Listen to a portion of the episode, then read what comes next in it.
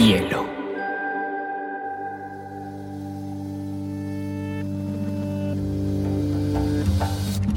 Coincide con la noción de estilo tal como se define. La lectura debe ser una de las formas de la felicidad y no se puede obligar a nadie a ser feliz. Pero no tengo idea de lo que va a suceder después. Entonces, mi libro debe escribir esa situación. Y digamos que lo es, el cuento se escribe así. Y a mí la, la cosa más importante que me ha pasado en la vida ha sido aprender a leer una pizca de exageración en esa frase. Este episodio de Biblioteca Personal es patrocinado por Café Matiz. No hay mejor combinación de maestría para acompañar nuestras lecturas que con un delicioso café colombiano. Hola a todos. Hoy tengo un invitado que tal vez es la persona que más conoce la relación entre la literatura, las letras y la música.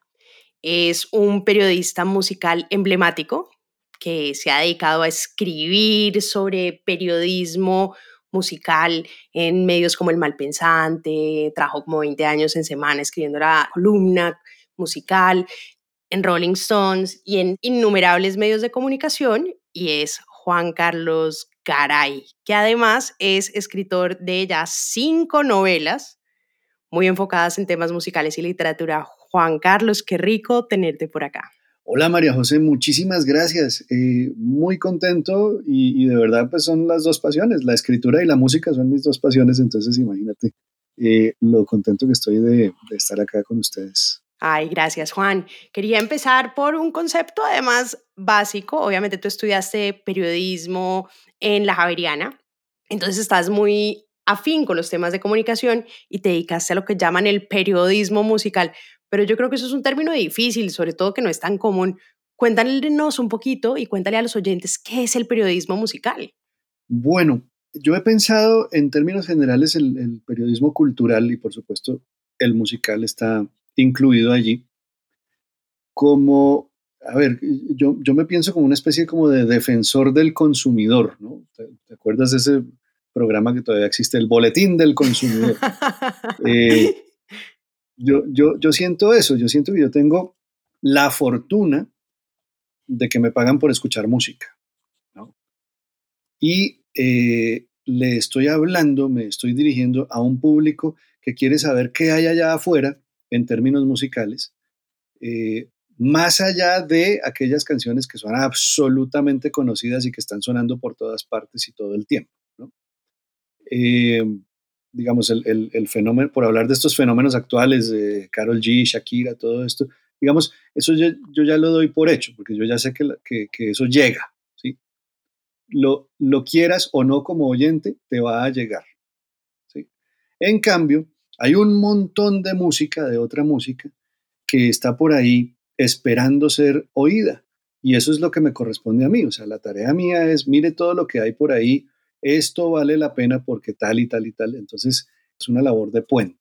Juan Carlos, una pregunta. Tú, bueno, entre estas novelas que has escrito, La nostalgia del melómano, que cuando me la leí adolescente me fascinó. La canción de la luna, Borealis, que la acabas de sacar, todas tienen una relación directa con la música. Bueno, ya profundizaremos en eso, pero me gustaría que nos contaras un poquito cómo se representa la música en la narrativa porque son dos lenguajes muy diferentes y me da mucha curiosidad cómo haces para combinar esos dos idiomas. Sí, es cierto. Em, a ver, eh, yo recuerdo primero como lector que a mí me llamaba mucho la atención cuando las descripciones eran auditivas. Me acuerdo mucho de haber, de haber leído en una novela eh, una descripción que era como una simple frase que decía, voy caminando por el parque y un pajarito canta en si bemol. Y yo dije, wow, esto yo nunca lo había leído en, en ninguna otra novela. Y claro, bueno, tenía que ver, por supuesto, con que el narrador era un músico, entonces, digamos, no era, no era una cosa traída de los cabellos dentro de la, dentro de la novela. O sea, el narrador tenía oído absoluto y escuchó un pajarito y detectó que estaba cantando en si bemol. Pero eso, ¿cierto? Ese, ese pequeño detalle a mí me llamó mucho la atención y yo dije, ¿por qué en las novelas casi todas las descripciones son visuales? ¿Por qué no hay descripciones Bueno, olfativas, eh, está una novela magnífica que es El perfume, ¿no? De Susskind, ¿no? Correcto, sí, la novela de Susskind. Eh, pero auditivas no tanto. Entonces empecé a hacer esa, esa búsqueda, encontré algunos ejemplos muy buenos. Eh, y luego dije, hombre, ¿y, por qué no? En el momento en que yo quise lanzarme a hacer mi primera novela, que fue La nostalgia del melómano, fue eso, ¿no? ¿Por qué no utilizar todo este bagaje que yo tengo? Eh, más bien lo que era nuevo para mí era entrar en los terrenos de la ficción. Pero el otro bagaje sí lo tenía, el de, la música y el periodismo musical y la investigación musical. Y em, después de la nostalgia del melómano, descubrí que la música es una fuente, yo te diría, inagotable. Yo te diría inagotable de, temas para la literatura. Y entonces por eso pues como que cada novela que yo he hecho tiene ese componente. Oye, cuéntanos de trucos, trucos en tu narrativa, ¿qué utilizas de, de los temas literarios y de las herramientas literarias para escribir sobre música? Debes tenerte por ahí unos guardados debajo de la manga. Sí, claro que sí. Sí, bueno, eso es, eso es lo que uno llama la artesanía, ¿cierto? Eh, que, que, es una parte fundamental de, de la escritura. Por ejemplo, eh, a, pesar de que, de que yo hago prosa, mm, me interesa mucho, digamos, lo poético eh, en el sentido de lo sonoro. Uno, cree que lo sonoro tiene un valor solamente dentro de la poesía y no tiene ese valor dentro de la prosa. Y para mí sí lo tiene. Y cuando, uno, y cuando leo otros escritores prosistas que también, que también tienen eso, me deleita mucho.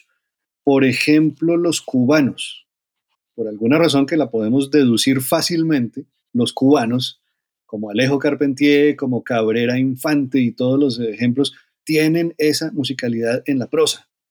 Es increíble, pero ahí está, es, como parte de su, de su ADN, ¿cierto? Entonces, em, es, buscar un poco eso. Eh, yo, por ejemplo, pienso cuando utilizo los signos de puntuación, las comas, eh, pienso que son exactamente el equivalente a lo que en una partitura serían los compases, o sea, esas, esas barras eh, verticales que separan, ¿no? un poco como el, el, respiro de la, de la música, y, y, lo utilizo así. ¿sí?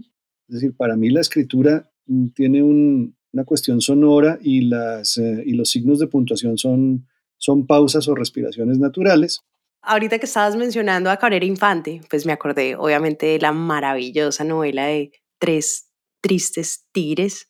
Es súper interesante la novela porque está escrita de forma tal que uno alcanza a oír los diferentes cubanos que hay en Cuba, porque obviamente quita palabras, corta palabras, pero para que uno oiga los diferentes, como los acentos. Pero el comienzo además es para mí uno de los grandes comienzos de la literatura, no sé si te acuerdas cómo empieza que es claro, hay un personaje que es estrella, que es una cantante así exuberante, que canta en ese bar, pero todo como en Cuba obviamente está asociado con la música y empieza la primera página. Showtimes, señoras y señores, ladies and gentlemen, muy buenas noches, damas y caballeros, tengan todos ustedes. Good evening, ladies and gentlemen. Tropicana, el cabaret más fabuloso del mundo. Tropicana, the most fabulous nightclub in the world, presenta, presents su nuevo espectáculo, It's New Show, en el que artistas de fama continental, y así sigue, pero es fantástico porque uno sí se imagina pues el cabaret y uno dice, no, pero es un poquito ese sonido del que tú hablas, ¿no? Porque finalmente en la escritura ese ritmo, esa melodía, esa formación, no necesariamente de imágenes, sino una formación auditiva de la escena se vuelve tan fundamental. Sí, Total, totalmente, sí, me, hiciste acordar, vea, no lo tenía en la memoria, pero ahora que lo oía, ¿cierto? Que estamos hablando del oído, del sentido del oído, ahora que lo oía, me acordé también de Andrés Caicedo, que viva la música, o sea, eh, em, de verdad, uno, uno sabe como lector cuando el escritor tiene buen oído y cuando no. Hay escritores que tienen otras cualidades, pero, pero el oído no lo tienen. No, de acuerdo, de acuerdo. Y creo que además hay una relación intrínseca entre la literatura y la música y muchos escritores la han utilizado como Manuel Mejía Vallejo en Aire de Tango, Andrés Caicedo en Que Viva la Música, que si no han leído a Andrés Caicedo, es fantástica porque es sobre la fiesta, sobre la salsa, sobre las drogas, sobre el sexo. Es la mejor novela para empezar a ser adolescente. Correcto. Perdón acá con los moralistas, pero definitivamente uno casi que oye la salsa, oye el baile, oye así el bailoteo, la sensualidad entre dos amores o Gao, que adoraba profundamente todos los vallenatos, que de hecho decía que 100 años de soledad era un vallenato de 450 páginas y que le fascinaba la diosa coronada, o esa que uno cantaba cuando era adolescente que era La Gota Fría, o Jaime Molina, ¿no? Entonces está toda esta relación auditiva que se ve muchas veces en las novelas, sobre todo Andrés Caicedo y Aire de Tango, o que componen ese soundtrack del escritor.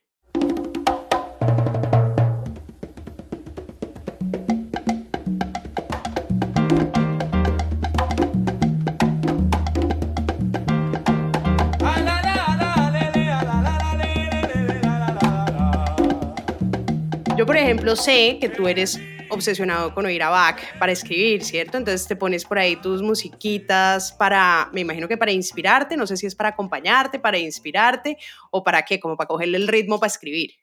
Pues mira, eh, eh, sí, eh, eso sucedió específicamente con esta novela última, con Borealis. Si me hubieras hecho esa pregunta hace, hace dos, tres años, yo te hubiera dicho, no, yo necesito el silencio para escribir, ¿no? porque, porque mis, mis dos primeras novelas eh, fueron escritas en absoluto silencio, a pesar de ser novelas musicales, mira lo curioso. Em, y resulta que con Borealis yo decidí cambiar un poquito la metodología. Y entonces yo, em, claro, como en Borealis la música no es un referente real, sino que eh, todo es imaginado, ¿cierto? El compositor es imaginado, entonces por supuesto la música que él compone también, yo pensé, bueno, ¿esto a qué sonaría? ¿Similar a qué? Y eh, pensé en las obras para órgano de Johann Sebastian Bach, las em, tocatas y las, eh, las corales, las corales para órgano eh, de Johann Sebastian Bach. Y entonces yo lo que hacía a la hora de la escritura era ponerlas a sonar en el, en el equipo de sonido, pero a un volumen muy bajito, y, eso, mm, soy muy específico en eso porque si no, lo que pasaba es que me distraía la música. Entonces, la utilicé como música de fondo y ahí sí ya pues cada cual puede teorizar, ¿no? ¿Qué, fue lo que pasó ahí? Mm, si la música me inspiró directamente o simplemente generaba un, una atmósfera agradable, no sé, no sé. Pero, pero sí me ayudó a entender más o menos a qué sonaba la música que yo estoy describiendo dentro de la novela. Oye, Juan Carlos, ¿y cómo es tú esa relación entre la literatura y la música, no? Por ejemplo, Murakami hace mucha alusión, como lo haces tú también en tus novelas, a, pues desde los Beatles hasta Queen, hasta pues de todo. Mejor dicho, ese tipo es un remix, un salpicón musical, pero también tenemos a Sveit, que sabemos que era obsesionado por ir a la ópera y tenía, era un gran coleccionista además de manuscritos musicales, pero sí pareciera que entre estas artes se alimentaran. Tú que has estudiado tanto a estos escritores y su vínculo con la música, ¿a qué conclusiones has llegado? Pues eh, eh, yo creo que, a ver, hay una frase que se le atribuye a Walter Pater, eh, pero también se le atribuye a Borges, que dice que todas las artes aspiran a la musicalidad, excepto una, que es por supuesto la música, porque pues ya, ya no aspira, o sea, la música ya tiene la musicalidad. Em, y, y, si tú te pones a pensar en, sí, en, en, esa frase, uno dice, bueno, la poesía, obviamente, la, la arquitectura, la arquitectura es música congelada, decía Schopenhauer, que a mí me, encanta, me encanta esa, esa definición. Entonces, sí, yo, yo creo que sí hay una, hay una búsqueda de lo musical en cuanto a una armonía y una estructura. Y en el género novela, que es eh, el que yo más he trabajado, pues eh, sí es muy importante la estructura, y es muy importante, digamos, cómo vas presentando, ¿no? La forma como vas presentando la, historia. Eh, Murakami es un ejemplo maravilloso porque es que además Murakami trabajó como, como regente de un club de jazz, ¿no? Entonces, eh, eso aparentemente lo marcó mucho en su vida Y cuando tú lees Murakami, él tiene los referentes discográficos, que son clarísimos. O sea, él, te, él, él no te menciona una canción, te menciona un disco y te menciona un poco la ficha técnica, ¿no? De, de, dónde consiguió el disco y qué sello disquero lo publicó. Y por lo general son vinilos, ¿no? Se, ve que le gusta mucho más la estética del vinilo que del, que del CD, mientras que otros artistas, por ejemplo, te hablarán o de los conciertos en vivo o de la radio. Depende, digamos, de a qué generación pertenezca el escritor. También uno se da cuenta de eso, ¿no? De cómo le llega la música y cómo la plasma en sus novelas. Oye, Juan, obviamente hay, hay, una relación que también me parece curiosa, es, claro, tú puedes mencionar, como lo haces tú, por ejemplo, en, en La nostalgia del melómano, como un soundtrack o como lo hace Murakami, ¿no? Entonces uno va leyendo y le hacen la mención a una canción y si uno es de buenas y la conoce, pues se le pega así en la cabeza y uno va acompañando al protagonista mientras la canta. A veces, pues si uno pues puede pasar de largo o puede buscarla en Spotify, gracias a Dios hoy en día uno ya puede buscar en Spotify desde las letras pero lo que me parece más curiosa de esas narrativas tuyas es que tú describes la música. Pues evidentemente al ser periodista también de música, te has puesto una tarea inmensa de describir escenas de qué se siente, qué se percibe, cómo se vive oír una canción, un disco o un artista. ¿Qué es lo más retador de hacer esto, porque evidentemente pareciera algo imposible. Sí, es un poco un imposible. La verdad es que nosotros los que escribimos sobre música, periodistas musicales o, musicólogos o musicógrafos, lo, que, sea, pues tenemos un reto muy grande y es utilizar un lenguaje para describir otro. O sea, la, la, palabra y la música mm, no siempre van como por el mismo camino. Eh, yo, yo creo que en, esas partes de, de mis novelas lo que sucede es que se mete el periodista musical. Pero entonces también tengo que ser muy cuidadoso de que cuando el periodista musical entra no se sienta como tan abrupto. ¿no? Sobre todo, debo ser muy cuidadoso de, de, saber quién es el que está narrando. Si es el narrador omnisciente o si es uno de los personajes.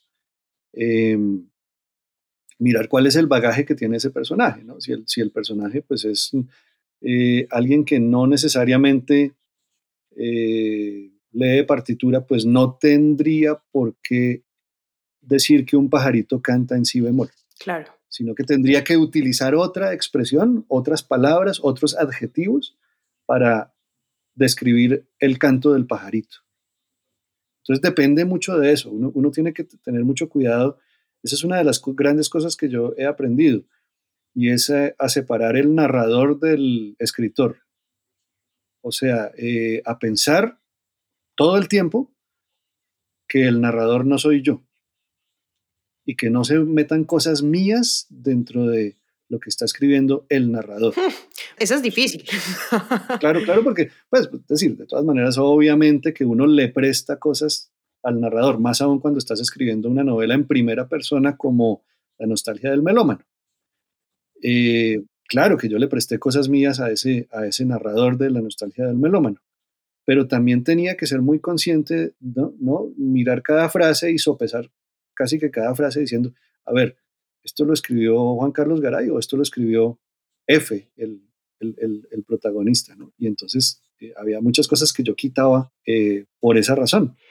Juan Carlos, en la nostalgia del melómano, pues pasa algo que a mí me gusta mucho y es cuando uno encuentra en el texto la explicación del título, que es como el gran hallazgo del lector, ¿no? Entonces uno encuentra y uno dice, sí, por fin encontré por qué se llama así, pero además en este libro pasa cuatro veces, pero en una de esas dice, y habla precisamente de la relación o de la dificultad de ponerle palabras a la música.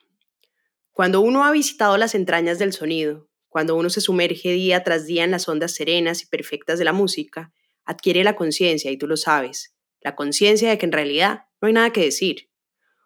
Por más que uno trate de contar una experiencia musical, las palabras no lo logran. Esa es la nostalgia del melomano. Y me parece que la pregunta es, a todo esto, si realmente hay esa dificultad, si todo está dicho por la música en sí misma, ¿por qué vale la pena no solamente la literatura, sino en el periodismo, ponerle palabras a esa música. ¿Cuál ha sido para ti ese sentido? Porque finalmente me imagino que usas la palabra para otras cosas que no necesariamente sea explicar la emoción. Claro, pero yo sí creo que es compartir una pasión. O sea, eh, cuando a mí la música me causa algo, yo tengo una historia, por ejemplo, con eh, una sonata para violonchelo de Beethoven que, que de hecho está muy mencionada dentro de la novela La nostalgia del melómano. Mm, yo quiero intentar compartir eso.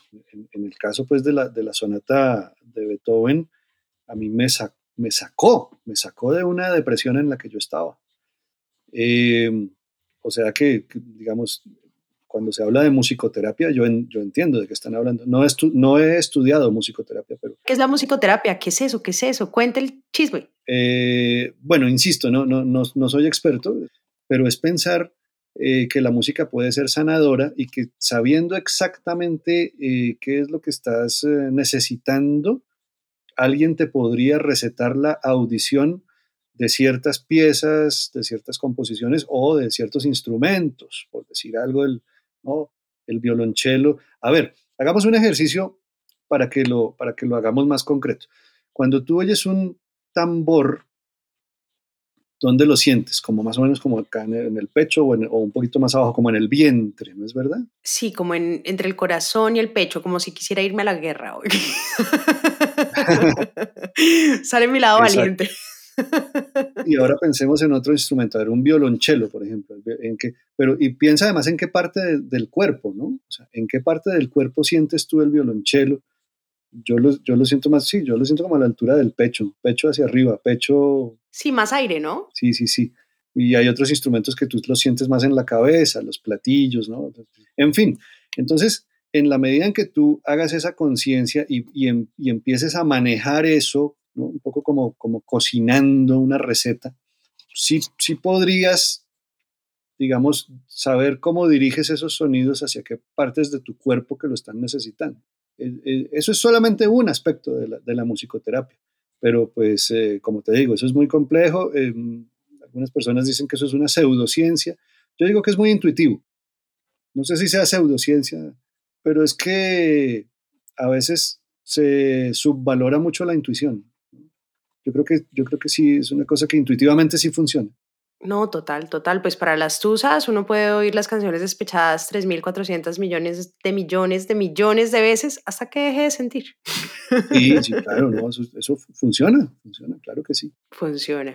Yo, por ejemplo, si tengo una reunión importante o algo, desde la, desde la noche anterior me preparo con música así como la de Rocky. Ajá para emocionarme y visualizar, que eso es una técnica, además una técnica de un libro que me fascina, que se llama El mito del carisma, entonces uno se va preparando así en la escena, se va imaginando la escena, que todo sale bien, así con la música más súper mega eh, elevada energéticamente, y al día siguiente uno va tranquilo porque ya vivió la escena, pero además ya está preparado emocionalmente. Entonces, me suena bastante real esa terapia musical. No, y mira que sí, bueno, ahora que mencionas esto, eh, yo lo utilizo también para escribir previamente, porque es que ya hablamos de, la música de fondo durante la escritura, ¿no? Pero, pero yo no te he hablado de algo que es más común para mí y es prepararme para, para una escritura en silencio, pero escuchando música previamente, que se, que se parece mucho a lo que me acabas de decir, ¿no? Entonces, si yo sé que, yo, si yo sé que el capítulo que voy a sentarme a escribir esta noche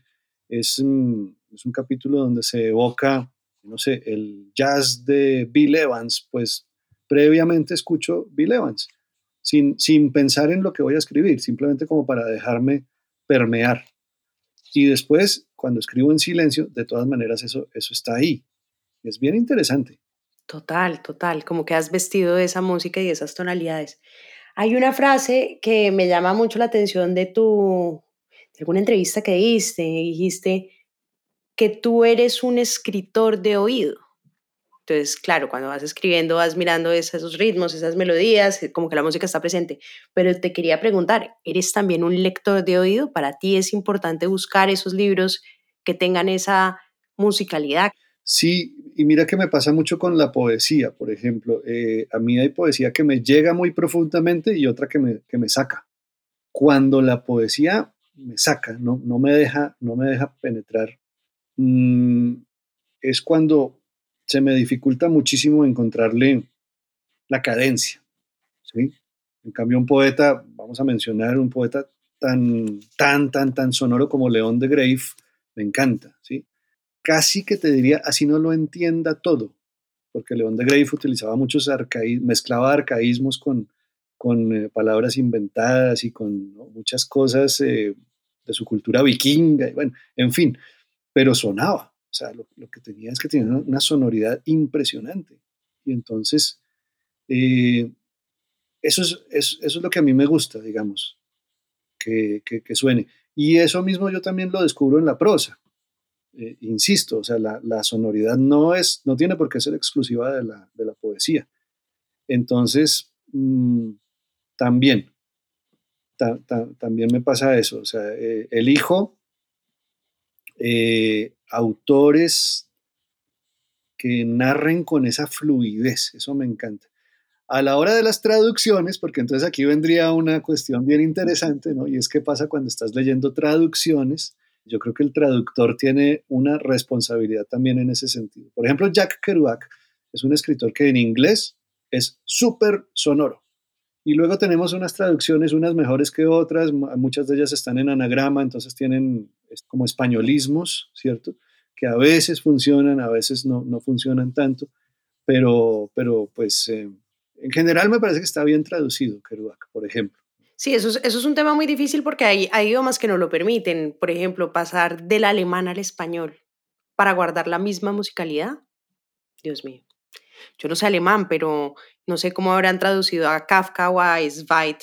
Sveit que es tal vez como más, tal vez un poquito más poético. Pero sí, sí, hay un, un escritor que la melodía es fundamental, la traducción en un idioma, pues sí, en ese caso sí hace que se pierda bastante. Sí, sí, sí, eso es complicado. Y, y, bueno, pero esas son cosas, digamos, que, con las que tenemos que contar sí o sí los lectores, ¿no? Oye, y hay también un debate de que hay libros que están hechos más para hacer precisamente en esa musicalidad o en ese ritmo o en esa melodía, que están más hechos para ser oídos, más no leídos. Me ponía el ejemplo a alguien que se había, me pareció además loquísimo, que se había oído un tomo de Busca del Tiempo Perdido en inglés cruzando Estados Unidos porque la musicalidad era espectacular. Y yo, ¿what? O sea, si no lo entiendo leyéndolo, ¿cómo carajos lo voy a entender oyéndolo? Pues, eh, pues sí puede ser. Bueno, mira que el, auge del audiolibro puede tener que ver un, poco con eso, ¿no? Es decir, también uno, uno descubre a veces eso. A veces uno, uno está leyendo algo y está tratando más bien de leerlo como de una manera muy racional, muy, muy intelectual, y de pronto como que algo se desbloquea y empiezas a sentir el, ritmo, el, el, pulso de las palabras y de pronto ahí dices como, uy, claro, esto es, esto va es por este otro lado. Pero a ti te parece que el audiolibro es igual que leer, o sea, para ti sería la misma actividad, tienen el mismo valor. Cuidado que esta respuesta puede ser peligrosa, Juan Carlos. Eh, a ver, yo yo entiendo que en general en esta, en esta vida contemporánea agitada puede ser una, una herramienta valiosa, ¿no? Es decir, pasamos mucho tiempo muerto, tiempo muerto entre comillas, en el carro, por ejemplo, ¿no? trasladándonos, o en el bus o en el metro, trasladándonos. Entonces ahí en ese sentido podría, podría, podría funcionar. Yo no cambio, yo no cambio la, la lectura, pero me parece una herramienta eh, perfectamente posible y, válida entre otras cosas porque se parece mucho a oír radio, entonces pues, pues sí, sí, sí, de vez en cuando puede funcionar. En la nostalgia del melómano, pues estábamos conversando que uno casi que podría armar un soundtrack, ¿no? Como, como los libros de Murakami, que uno podría tener hasta su lista ahí en Spotify y va leyendo. Para ti, lo ideal de este tipo de libros es oír la música al mismo tiempo que lees o prefieres que el lector se imagine la música y la sensación de la música mientras lee. Eso es, un gran debate porque sí he visto que hay gente que tiene listas para leer. Yo no soy capaz de concentrarme, pues a menos de que sea por esa una, una ola que va y vuelve o alguna meditación así como profunda, pero en realidad yo no soy capaz, me pongo a cantar. Sí, pues mira que eh, cuando salió la nostalgia del melómano, y también un poco con las otras, eh, pero con la nostalgia, eh, la gente me decía, me decía, oiga, yo tenía que parar la lectura para ir a YouTube, en esa época era YouTube, para ir a YouTube a buscar aquello de lo que usted estaba hablando. Entonces yo les preguntaba, pero bueno, ¿eso quiere decir que, que fue una lectura muy interrumpida? O sea, que, desfavorecía la lectura. Y me decían, no, no, no, al contrario, la enriquecía. Entonces, eh, eh, eso, eso me gusta mucho, ¿no? Pensar que el lector es un lector activo, no pasivo, ¿no? Y que le genere curiosidad. Eh, eso, pues, imagínate, eso es un, un gran elogio que le pueden decir a uno. No, total, porque yo creo que además una de las partes más importantes de los libros es enriquecerle a uno el bagaje cultural, ¿no? Como que yo sí soy de las que subraya cada palabra que no entiende, la que la busca en el diccionario, que se hace una referencia. Antes no, antes era una lectura mucho más rápida, de descanso, que si no entendía algo seguía derecho, pero ahora sí digo, ve, ¿qué será esta palabra? Voy a buscarla. Ve, ¿qué será esta canción que no la conozco? Ve, ¿quién será este personaje que no tengo ni idea quién es? Y eso finalmente es una de las grandes riquezas del libro, que te da la excusa perfecta para aprender de cultura en general.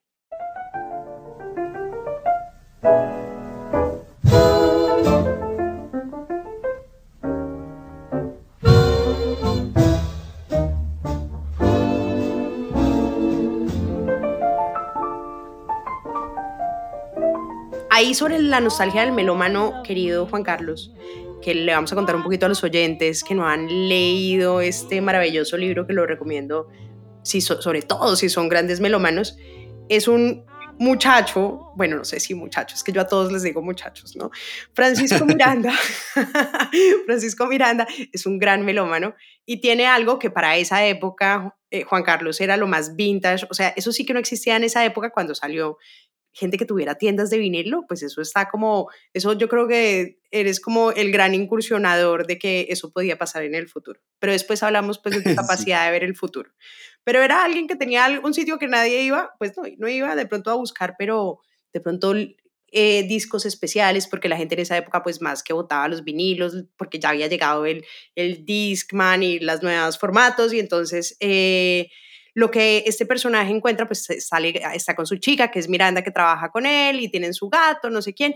Y un personaje de esos que le fascinan a los malómanos va y le trae un chisme de que quizás hay una historia. Saben que los melómanos están siempre interesados en esas colaboraciones secretas, en entenderle eh, el disco, quién estuvo detrás, el productor, ¿no? Todas estas cosas de que hay una colaboración entre Eric Clapton y Cheo Feliciano. Pero eso además tiene una historia detrás tuya como periodista. Me gustaría que pasáramos por esa historia y ya después cuando pasemos por la historia te hago la pregunta que, a la que va esta introducción. Claro, claro. Pues, pues mira que la historia detrás de la nostalgia del melómano tiene que ver justamente con mi oficio periodístico.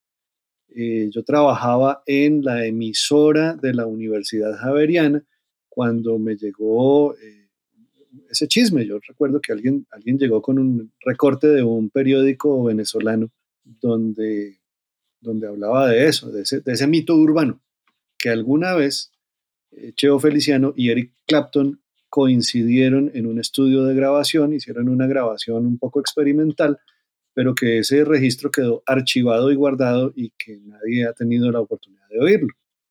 Yo me puse entonces, a mí eso me generó mucha curiosidad yo me puse a investigar eh, fechas, cronología de los dos músicos, eh, eh, hacían en, cada año de su vida, en cada mes, y de pronto descubro que en agosto de 1974, efectivamente, coincidieron no solamente en la ciudad de Miami, sino en un estudio de grabación, o sea, en el mismo edificio. Ya tenía la chiva ahí montada. Sí, ahí estaba. Entonces, está en el mismo edificio, pues, o sea, un edificio que tenía como dos salas o tres salas diferentes. Entonces, ¿grabaron juntos o no grabaron juntos? No sabemos, pero sí sabemos que estuvieron, estuvieron bajo el mismo techo, ¿sí? eso era lo que se sabía.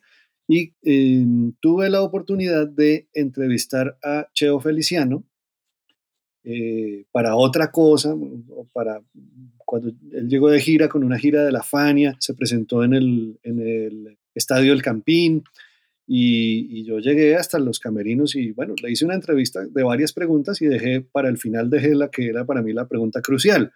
Le dije, bueno, maestro, ¿es verdad que usted grabó alguna vez con Eric Clapton?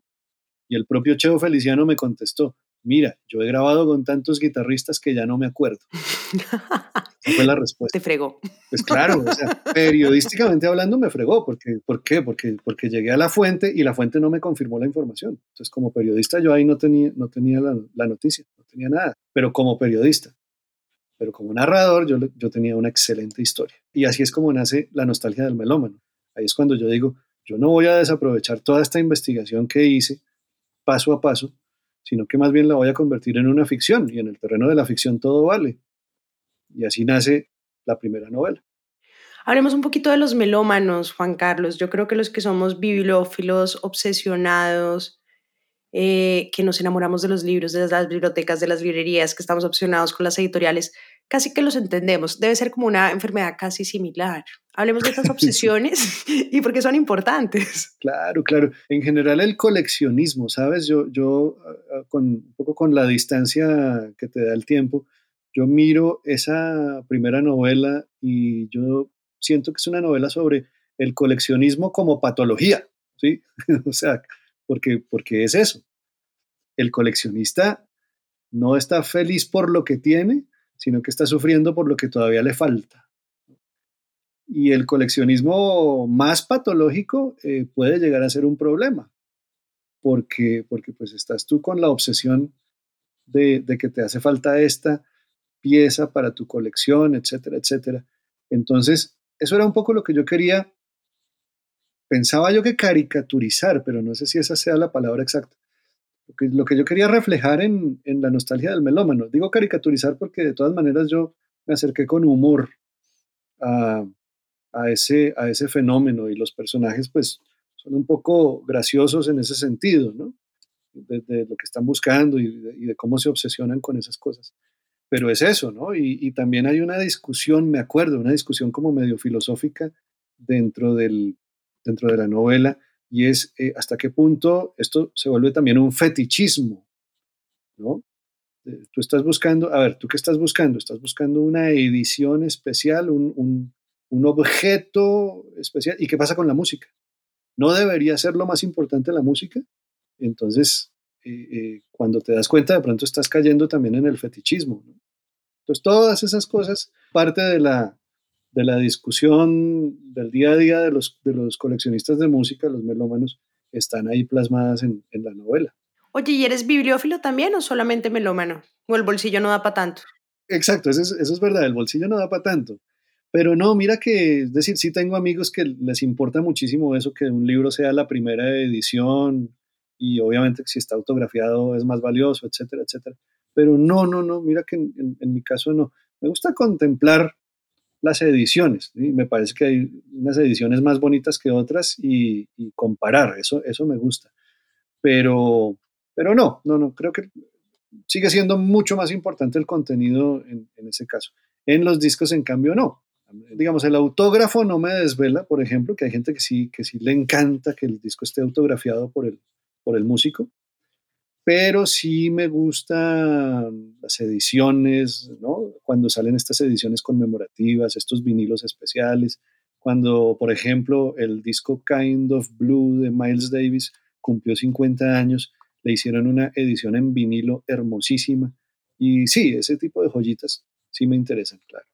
Yo me acuerdo una vez, Juan Carlos, que fui en Medellín hace un par de años, fue Yo-Yo Ma, que es un intérprete pues fantástico bueno, fantástico, la gente decía que era fantástico. y me acuerdo mucho que yo fui y había, pues nos dieron como un, un flyer, ¿no? Como cuando explican que va a haber la presentación y no sé quién y no sé cuándo. A mí me gusta la música, pero no sé si soy melómana, ¿sabes? Pues oigo música todo el día, pero voy desde el reggaetón, reggaetón, ton, ton, ton, ton, hasta los Beatles, hasta Queen, o sea, oigo de todo, eso sí, pero simplemente porque me gusta. Pero ahí sí me di cuenta que no tengo la misma sensibilidad que mucha gente, porque yo veía, o sea, en, en, este espacio gigante, creo que era el Pablo Tón en Medellín, y yo veía a la gente emocionada y sentía, y además que él estaba tocando, no me acuerdo qué interpretación era, sería Bach o Brahms, que son muy abstractas, y a una velocidad no sé quién muy lenta. Yo decía, no entiendo nada, nada. Y yo miraba a mi alrededor y veía con sorpresa la emoción, la conmoción, la pasión, el sentimiento con el que cada uno de los que estaban en el auditorio sentía cada nota, vivía cada nota. Y yo cogía como, pues estaba súper aburrida, entonces cogía como el folletico y lo leía. Y el folletico estaba, eso sí, escrito divinamente, era escrito por él y hablaba del amor hacia la música. Tenía unas frases que yo decía, ¡Oh, qué belleza de frase, la siento, la siento adentro de mi corazón, de mi alma. Yo decía, qué fantástico porque esto me está probando que son sensibilidades diferentes y que seguramente se entrenan de formas diferentes, que es como el gran debate en mi casa, que en esta casa todo el mundo oye Brahms, Bach todo el día, y yo digo, ay, no, pero ¿por qué no ponemos a Fonseca? Qué rico poner a Carlos Vives, ¿para qué hay que oír a Brahms? Te quería preguntar por ese desarrollo de la sensibilidad, que definitivamente yo no lo tengo a ese nivel, pero que seguramente tú, como un experto melómano, que sabe además de la sensibilidad de los libros y la sensibilidad de la música, me va a enseñar. Hmm, bueno, hay varias cosas ahí. esa historia está chévere, me gusta, me gusta mucho esa historia. me sentí como una idiota, pero a mí también me gusta la historia. no, hay varias cosas ahí que, me, que, me, suscitas. Eh, una es una frase de Duke Ellington, uno de los grandes compositores del jazz de la historia, que dice, no es necesario saber de música para disfrutar la música. O sea, eh, cuando una música requiere, digamos, de un, proceso demasiado intelectual, pues mm, la culpa no es tuya, sino de la música. Eso pienso yo. Eso, por un lado. Y por otro lado, también tenemos derecho a que algunas músicas nos lleguen más profundamente que otras. Tú mencionaste Brahms y, y a mí me encanta mm, una frase que encontré en una novela de Vikram Seth, el escritor indio, donde están los personajes hablando y hay, una música, una velada, una música de fondo, y entonces eh, un, personaje le dice al otro, se oye una especie de ruido, y el otro le responde, eso es Brahms. es un diálogo de, una novela de Vikram Seth. Entonces, entonces fíjate que, sí, es decir, así como a otras personas eso les, les puede llegar muy profundamente. A mí, a ver, a mí me pasaba eh, de chiquito con Mozart, eh, porque mi mamá oía mucho a Mozart y yo tendría nueve años y yo creo que yo me sentía celoso, ¿sabes? ¿De Mozart? De, toda esa historia alrededor de Mozart, que era un niño genio y que una vez eh, entró a misa en la capilla Sixtina y estaba sonando una pieza coral y él fue tan pilo que después llegó a la casa y copió la partitura exacta. Y todos esos mitos me hacían pensar que Mozart era como el nerd de mi clase a quien yo odiaba. Juan, pero tú no eras el nerd de tu clase. Ah, sí, pero bueno, digamos, pensar que hubiera otro más nerd.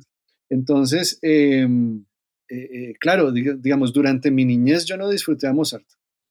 Me parecía una música saltarina, innecesariamente alegre, ¿sí? O sea, una cosa que no. Solamente hasta, hasta cierta edad adulta empecé a entender, y no precisamente con esas obras más, más saltarinas de él, sino con pues, obras mucho más profundas como el Requiem, ¿no? O sea, cuando ya empieza, eh, como ciertos pasajes de la ópera, de su ópera Don Giovanni, ¿no? Cuando ya empiezas como a mirar ese otro Mozart, que ese es de pronto el atormentado, eh, el, el, que fue, digamos, un, un producto de su, de su carácter de, niño prodigio, de niño precoz, pero, pero un producto negativo de esa historia, ahí ya lo empecé a entender mejor. ¿sí? Pero tuvieron que pasar muchos años. Oye, ¿y lo perdonaste? Eh, sí, sí, sí, sí, no, claro, claro, entendí muchas cosas, es verdad, es verdad, entendí, entendí muchas cosas mm, de cómo esa, esa vida pues no era tan fácil, porque era casi como un monito de circo, ¿no? que lo llevaban de corte en corte presentándolo a los 5 o 6 años como un niño que tocaba muy bien el clavecémbalo, lo que sea, pero eso, pero eso no es vida, o sea, eso, pues él no tuvo infancia.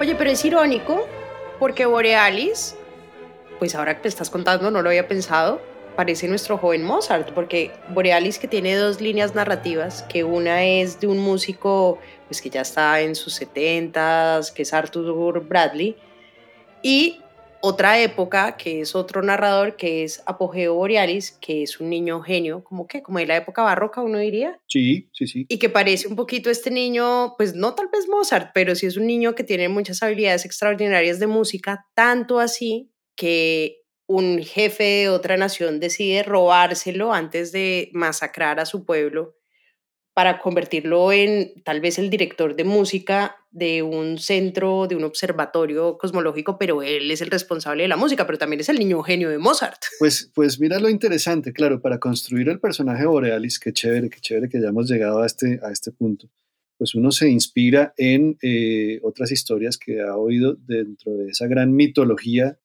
que es también la música, ¿cierto? Es decir, yo no sé si, si todo lo que cuentan de, del niño Mozart es verdad o no, pero, pero literariamente funciona maravilloso. Entonces, sí, sí eh, eh, el personaje de Borealis tiene algo de Mozart, tiene algo de Bach también, de, de Bieber. La historia de Bieber, mm, si tú la, la lees, vas a ver que tiene mucho en común. Es decir, también fue un, digamos, un empleado de un castillo que fue sonsacado por, por otro señor de otro castillo para que, para que fuera a hacerle música a él. Eh, entonces, eso es como una mezcolanza, ¿no? Uno, en general, la novela, la manera como yo la veo, es como un reciclaje de muchas cosas, cosas que tú has leído, cosas que tú has experimentado, cosas que te han contado, ¿no? Y así uno va construyendo un relato más o menos coherente, mezclando piezas de distintos rompecabezas, por decirlo así pero es bastante osada porque es una ciencia ficción en la que la arena es azul, hay dos lunas, ¿no? Y hay como toda una cosmovisión, todos dependen más o menos de la contemplación cosmológica de esas lunas y el impacto de las lunas. Yo creo que también tienes como una obsesión ahí con las lunas, que después hablaremos de esa, pero es muy bonita esa relación porque siempre he pensado que tanto el cielo como el mar se vuelven como objetos casi sagrados para los ateos y en general para los humanos, como la contemplación de las estrellas, la contemplación de fenómenos como, como el oleaje, se vuelven momentos rituales y sagrados. Y tú en esta novela la mezclas, pues pones a este director musical que es nuestro joven Borealis a que componga la música de estos encuentros lunares, pero se vuelve súper bonito porque es adornar con música un mito que ya de por sí es mágico pero también es ese valor de la música. Y a eso iba un poquito más mi pregunta. ¿Cómo se utiliza muchas veces esa música? ¿Cómo la utilizó desde Hitler, que utilizó la música, hasta, pues hasta muchos ejemplos de, de cómo la música ha jugado un rol fundamental en las sociedades, casi que de control, o casi de despertar ciertas emociones espirituales? Sí, sí, sí. Bueno, yo creo que la, la astronomía eh, que, que, esa es otra ciencia que a mí me interesa muchísimo, muchísimo. Eh, la astronomía ha cambiado mucho. Hoy día la astronomía es eh, física aplicada, aplicada pues a, nivel macro, ¿no? Los planetas, los astros, todo, eso, la ley de la gravitación, bueno, todas esas cosas. Pero mmm, en su origen la astronomía era algo más místico. nos permitió la creación de los calendarios, por ejemplo, ¿no? Y también, y también... Y las rutas de los navegantes, pues los barcos antes sí. se, se, ubicaban, era mirando estrellas y todavía hay navegantes que dicen, bueno, por acá es no sé quién, el norte, el sur, el no sé quién, si acá sale la Vía Láctea es por este lado. Exactamente, sí, sí, sí. Entonces cuando tú, cuando tú me decías que la, que, que la observación del cosmos y de la naturaleza genera esa especie como de religiosidad, yo estoy completamente de acuerdo. Fíjate que en la novela Borealis, no hay una religión como tal, ¿sí? Eh, que, eso era algo que a mí me, me, interesaba, pero, pero sí hay una devoción en la observación de, de, los movimientos de los astros, ¿no? Y las, las, las dos lunas que hacen su, su, órbita y cuando llega un eclipse solar que al tener dos lunas, pues el eclipse solar se vuelve eclipse doble, ¿no? Eh, entonces todas esas cosas sí, sí marcan la vida y yo diría la espiritualidad de, de, estos personajes. Esa es una reflexión que surgió un poco eh, al ver, al, al visitar eh, las pirámides en, en, México recuerdo que, que, de pronto en un momento dado como que, como que entendí muchas cosas, como que entendí que esos eran en realidad observatorios astronómicos y cuando llegan los conquistadores no los entienden como observatorios astronómicos, sino como eh, idolatrías, como templos para la idolatría. Y, resulta que es que los españoles lo veían todo desde el punto de vista religioso y los mayas y los aztecas lo estaban viendo desde el punto de vista cósmico. Entonces, ¿qué hubiera pasado si, si en este continente hubiéramos permanecido y evolucionado en eso que quedó eh, con las pirámides y con los, y con los distintos observatorios astronómicos precolombinos. Eso sería muy interesante de saber, ¿no? a, qué nivel de sabiduría hubiéramos llegado. Sí, otro tipo de conocimiento totalmente diferente, pero como nos arrasaron todo. Bueno, eso sí, digamos, esa, esa, inquietud que está en Borealis, digamos, un poco sutil, ¿no? No, es, no, es tan, no está tan marcada, pero tiene que ver con eso, ¿no? Con, con, con esas mm, preguntas. A mí, a mí me interesan mucho las religiones, fíjate que no te digo la religión, estoy hablando en plural, las religiones. Me ese es un tema que a mí me interesa mucho, mucho, mucho. Me interesa la astronomía y por supuesto la música. Entonces todas esas cosas pues afloran, ¿no? Afloran en, en la escritura de una novela. Hay, hay, una cosa que me llama mucho la atención, Juan Carlos de Borealis, y es esa creación de las emociones, ¿no? Cuando al joven apogeo Borealis lo llevan a este lugar y él empieza pues a tener su vida ahí y a escribir y a desarrollar sus diferentes sus diferentes interpretaciones, cambiando los instrumentos, bueno, no, teniendo además, cada vez que hace una presentación, pues deja loco a ese público, deja loco, sobre todo al principio, deja loco a ese público por las emociones. Tú como, además como escritor melómano, pero además como periodista de música, también, ¿qué has pensado de, cuál es ese vínculo que hace la música con las emociones y por qué es tan importante ese vínculo? Eh, sí, casi que podríamos volver a lo que a lo que estábamos hablando cuando hablábamos de musicoterapia, ¿cierto? La música sí tiene una influencia directa en el cuerpo, en el, organismo, sí, sí, sí la tiene. Y en las emociones, pues ni se diga, ¿no? Entonces, hay algunos músicos que sabiéndolo o no, sí eh, tuvieron ese talento magnífico de poder manejar esas emociones eh, a través de su música y de sus presentaciones en vivo. Se habla mucho de Liszt, por ejemplo, que las presentaciones de Liszt generaban histeria femenina, que le arrojaban sus pañuelos, ¿no? Y si tú contemplas esa imagen ¿no? de, las, de las mujeres asistiendo a un recital en un elegante salón europeo, arrojando sus pañuelos, y luego avanzas un siglo y, te pillas que en los conciertos de rock las chicas arrojan los brasieres al guitarrista que toca la guitarra eléctrica.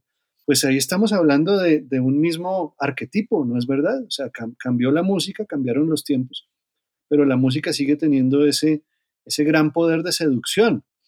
Entonces, cuando yo estaba narrando esa parte de la novela Borealis, que es cuando su música genera ya esos estados extremos de, emoción, yo ya no pensaba en, Bach o en Mozart, yo ya pensaba en un Jim Morrison, por ejemplo, ¿no? Eh, eh, y eso pues también es, es muy interesante del, proceso de escritura, ¿no? Tú puedes tener unos referentes por ahí escondidos y los sacas medio camuflados, pero, pero funciona. Bueno, y no, no falta quien lo, quien lo manipule como Diomedes Díaz, que dejó embarazadas a 50 mujeres por todo el país. Claro. Tenaz. pero también está la otra parte que es este joven, dependiendo de sus emociones, como en Agua para Chocolate, que es la cocinera que dependiendo de sus emociones, pues es eh, cocina, él también le matan a su, a su gran tutor, o se casa o tiene su hijo, dependiendo de cada momento, le dicen, pues le cuentan un secreto que tiene que guardar porque pues puede poner en peligro ese mundo.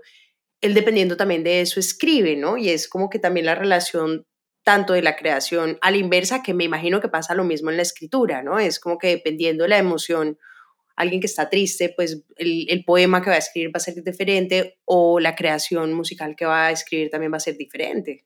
Totalmente. Mira que Borealis, eh, Borealis es, la novela de mi separación, por ejemplo. ¿no? No es necesario saberlo para apreciarla, pero yo sí creo que mm, es un momento de mi vida en que yo estaba muy pesimista y ese pesimismo se filtra dentro de la novela. Quizás cuando yo empecé a pensar en Borealis, eh, antes de separarme, era más una novela como de estrellitas y astros y planetas, pero, pero en, un, en un sentido un poquito más, más contemplativo y más inocente quizás. Eh, me llega la separación y, y- y lo que me sucede a mí es que yo tengo primero mucho tiempo libre y segundo mucha soledad y mucha tristeza. Eh, y esos factores evidentemente terminan permeando la novela. Lo que pasa es que el pesimismo en ciencia ficción funciona muy bien. Entonces, en ese sentido, a, a mí me fue bien. Si tú te pones a pensar las novelas de futurismo y de ciencia ficción, casi ningún futuro es alegre, ¿no? No, total. Entonces eso terminó siendo una ventaja para la novela. E- Ese, ese enorme sacrificio para mi, para mi sensibilidad y para mi historia sentimental y todo eso, termina siendo algo que enriquece la novela. Y eso que la historia de amor en Borealis, casi que te iba a decir que parecía shakespeariana de Romeo y Julieta, porque qué amor el de esos dos carajo. Pero bueno, Sí, pero mira cómo termina. Uy. sí, sí. Pero no spoilees, Juan. No, no, no, hasta ahí, hasta ahí, hasta ahí nomás. Eso es- esto es una regla de oro en este podcast. Nunca spoileamos a menos de que yo lo decida. Si lo decido, sí spoileo. Pero los invitados no pueden Listo. spoilear. No, mentira. Perfecto, perfecto. Última pregunta ya para cerrar, porque se nos va a acabar el tiempo. Otro gran debate, ¿la música es poesía Mm, o qué música puede ser considerado poesía? Que fue todo este debate además del premio Nobel, que lo pusieron pues a pesar de, de ser en realidad músico, terminó siendo pues premio Nobel de literatura y nadie podía entender nada. Pues a ver, eh, eh, específicamente con el caso de Bob Dylan, yo sí, yo, sí defiendo ese, ese premio Nobel. Me hubiera gustado además que se lo hubieran dado eh, también a Leonard Cohen. La manera como yo lo veo es que sí, esas canciones sí son poesía, pero además te está encimando la música. Esa esa es la manera como yo lo veo. Sí, esa es la manera como yo lo veo. Y pues si tú te vas a ir al, al- al origen de la poesía, la poesía era para ser recitada en voz alta y, y a veces inclusive entonada. Claro. Entonces sí, sí, sí. Ahora que si, que si Bob Dylan es el cantautor o cancionista que, que merecía más ese premio Nobel que otros cantautores o cancionistas, no sé. Que, que si es literatura, sí. Para mí sí es literatura, claramente. Bueno, mi querido Juan Carlos, muchas gracias por estar con nosotros en este espacio. Creo que fue una charla muy divertida sobre literatura y música. A todos nuestros oyentes que además nos mandan comentarios divinos en todas las redes sociales, que nos acompañan, que nos oyen, muchas gracias. Y Juan, esperamos pues volver a conversar contigo. Muchísimas gracias, María José, de verdad que grato, qué rato tan agradable. Y sí, y pues ahí está eh, Borealis. Bueno, está en general, circulan todas, pero, pero pues como es la más nueva, le tengo un especial cariño a, a Borealis y la quiero recomendar. Si les gusta la ciencia ficción, si les gusta la observación de los astros, la astronomía y la música, por supuesto, ahí está Borealis, van a encontrar en él a un entrañable amigo.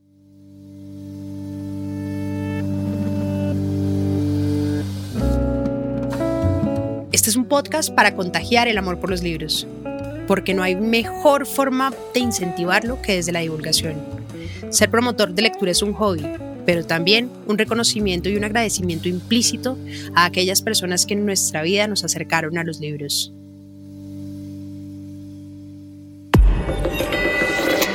Hielo.